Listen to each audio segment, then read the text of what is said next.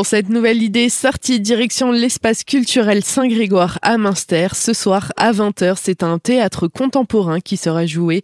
La pièce s'appelle Miran et on en parle avec Sophie Rochdy, co-directrice de l'espace culturel Saint-Grégoire. On accueille la compagnie Rêve Général qui propose une pièce qui se passe dans un collège le jour où le préfet va venir dévoiler une plaque commémorative de la résistance. Et on a choisi au sein de ce collège un qui s'appelle Miran, qui doit lire un extrait de la Déclaration des droits de l'homme. Mais Miran a la particularité d'être un sans-papier. Et en fait, la venue de l'autorité de l'État ben, provoque chez lui une crainte qui fait que Miran a disparu le jour du, de la commémoration. Et euh, ben voilà, tout le collège est en ébullition et on va voir au travers de trois personnages la vision de l'immigration et des sans-papiers dans le milieu adolescent. Donc on a trois personnages, on a une camarade de classe, on a la professeure de français et on a la principale du collège. Donc trois visions de l'intégration des jeunes étrangers dans la vie française et dans la vie scolaire. Trois visions au sein des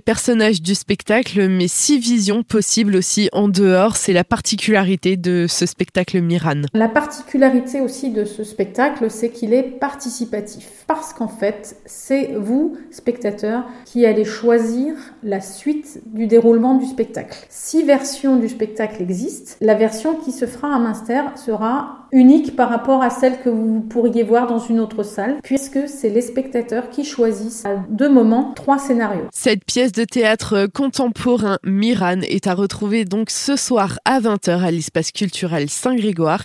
Il reste encore quelques places, vous pouvez réserver directement sur le site espaceculturel-saint-grégoire.fr. Le tarif plein est à 13,50€, le tarif réduit à 11,50€ et le tarif duo à 26 euros.